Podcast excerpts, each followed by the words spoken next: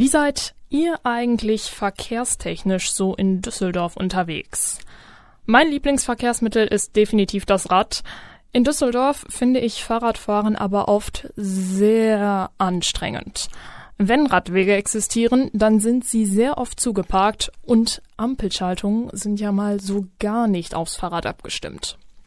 Ich habe ganz oft das Gefühl, hier in Düsseldorf dreht sich alles nur ums Auto. Vor knapp zwei Wochen, da hat Düsseldorfs Oberbürgermeister Stefan Keller verkündet, dass Düsseldorf bis 2025 Deutschlands fahrradfreundlichste Großstadt werden soll. Ja, was sagt man dazu? Ich wusste nicht genau, ob das schon ein vorgezogener Aprilscherz sein sollte, aber gut, ähm, sagen wir einfach mal, es ist ein ambitionierter Plan. Ich fände das natürlich klasse, wenn das tatsächlich so kommen würde, aber die letzte Woche hat gezeigt, dass wir in Düsseldorf noch ganz weit von einer fahrradfreundlichen Stadt entfernt sind. Während der letzten schneereichen Tage wurden ganz viele Radwege nicht geräumt oder der Schnee der Straße wurde dort einfach hingeschoben. Dabei sind Kommunen dazu verpflichtet, verkehrswichtige Radwege zu räumen.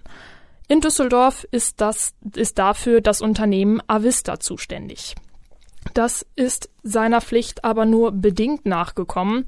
Als die Avista von Radfahrenden auf das Problem aufmerksam gemacht wurde, schrieb sie auf ihrem Facebook-Account unter anderem, dass der Schnee ja irgendwo hin muss und damit vielleicht auch mal auf dem Radweg landen kann.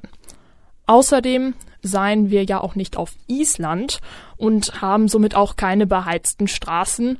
Und zuletzt als Geheimtipp, dass man das Rad bei der Wettersituation vielleicht lieber mal stehen lassen sollte.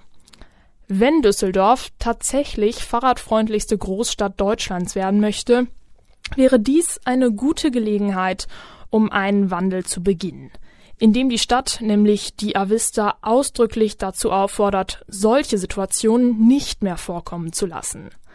Gestern hat sich der Geschäftsführer der Avista übrigens für die Äußerungen entschuldigt. Ob das aber dazu führt, dass die Situation bei Schnee und Eis für Radfahrende in Zukunft besser wird, das, das bleibt offen.